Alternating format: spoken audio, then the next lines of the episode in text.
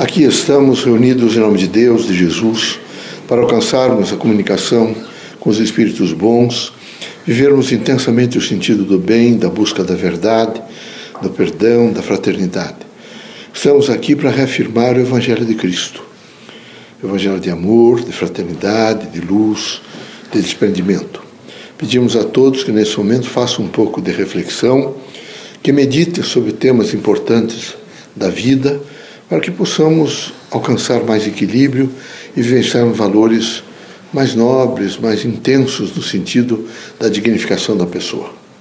Pai, reunidos em vosso nome, pedimos permissão para realizar mais um trabalho de caridade, de amor, uma oficina do bem, que sob todos os pontos de vista age em nós a força da consciência, operando sempre a fraternidade.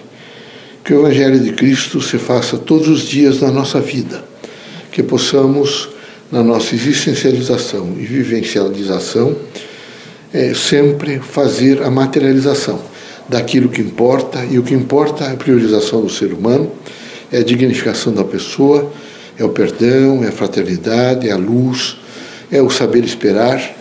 Que não nos falte isto, que assim possamos nós implementar toda a força do Evangelho no sentido do amor. Em vosso nome, em nome de Jesus, nosso Mestre, dos dias amigos e protetores, damos por aberto nosso humilde trabalho. Que assim seja.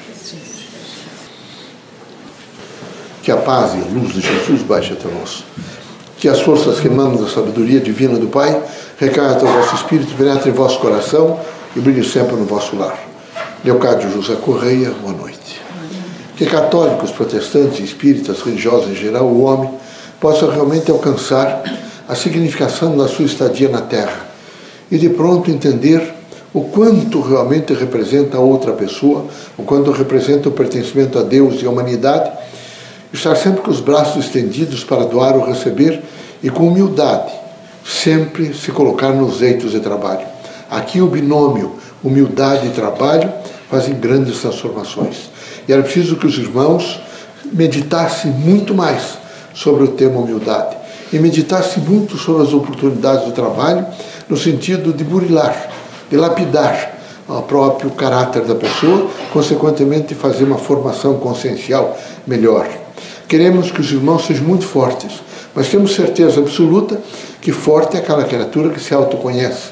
Ele tem, consegue alcançar limites, ele compõe imediatamente a vida de tal maneira que o que opera é a sua consciência, buscando sempre o melhor, buscando sempre a resolução de problemas, desde que não afete terceiras pessoas e não as destrua, está sempre pronto a renunciar, tem disposições imediatas para dizer não tem importância, amanhã será um novo dia, eu vou, vou recomeçar.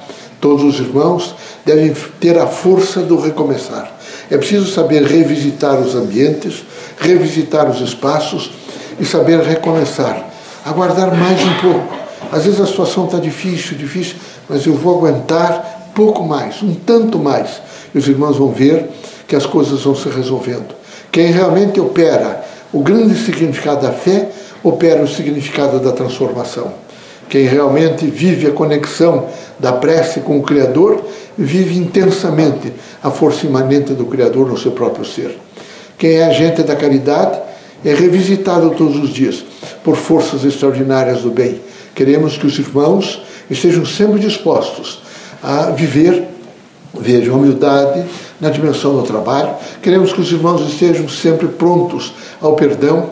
Queremos que a vossa casa se ilumine todos os dias pelo diálogo franco, aberto, sincero, não agressivo. Queremos que os irmãos estejam sempre dispostos a dizer a si mesmos: amanhã será diferente, vou trabalhar mais, saberei esperar. O mundo é de transformações e tenho certeza que vou caminhar com as transformações no sentido evolutivo do espírito. Como a evolução é adaptação, os irmãos todos os dias precisam se adaptar. O mundo está realmente sofrendo uma grande transformação.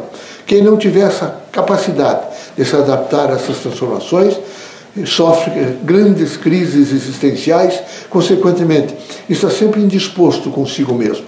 Nós queremos que os irmãos estejam dispostos com os objetivos de vida. É preciso perguntar a cada um de per si, quais são os meus objetivos? A que título eu estou na Terra? O que é que eu quero realmente nesse momento alcançar? Quais são os propósitos? Não esqueçam os irmãos que a cirurgia da morte acontecerá com todos.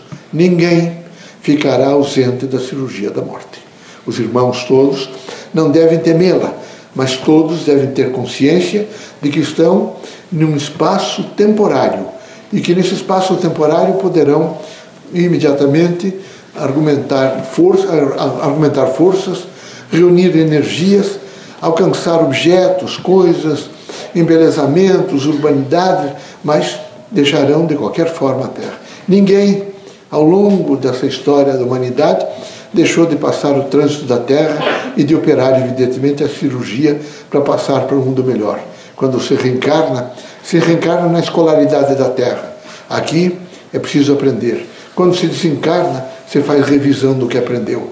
Espero que os irmãos aprendam muito, transformem comportamentos e tenham condições diárias de dizer: Eu propugno pela paz, pela harmonia, pela fé. Deus seja conosco, que Jesus nos ilumine, permitido pelo Criador. Que os irmãos saiam desta casa, que é a Universidade do Povo, curado de todos os males, seja de ordem física, moral ou espiritual. Deus os abençoe.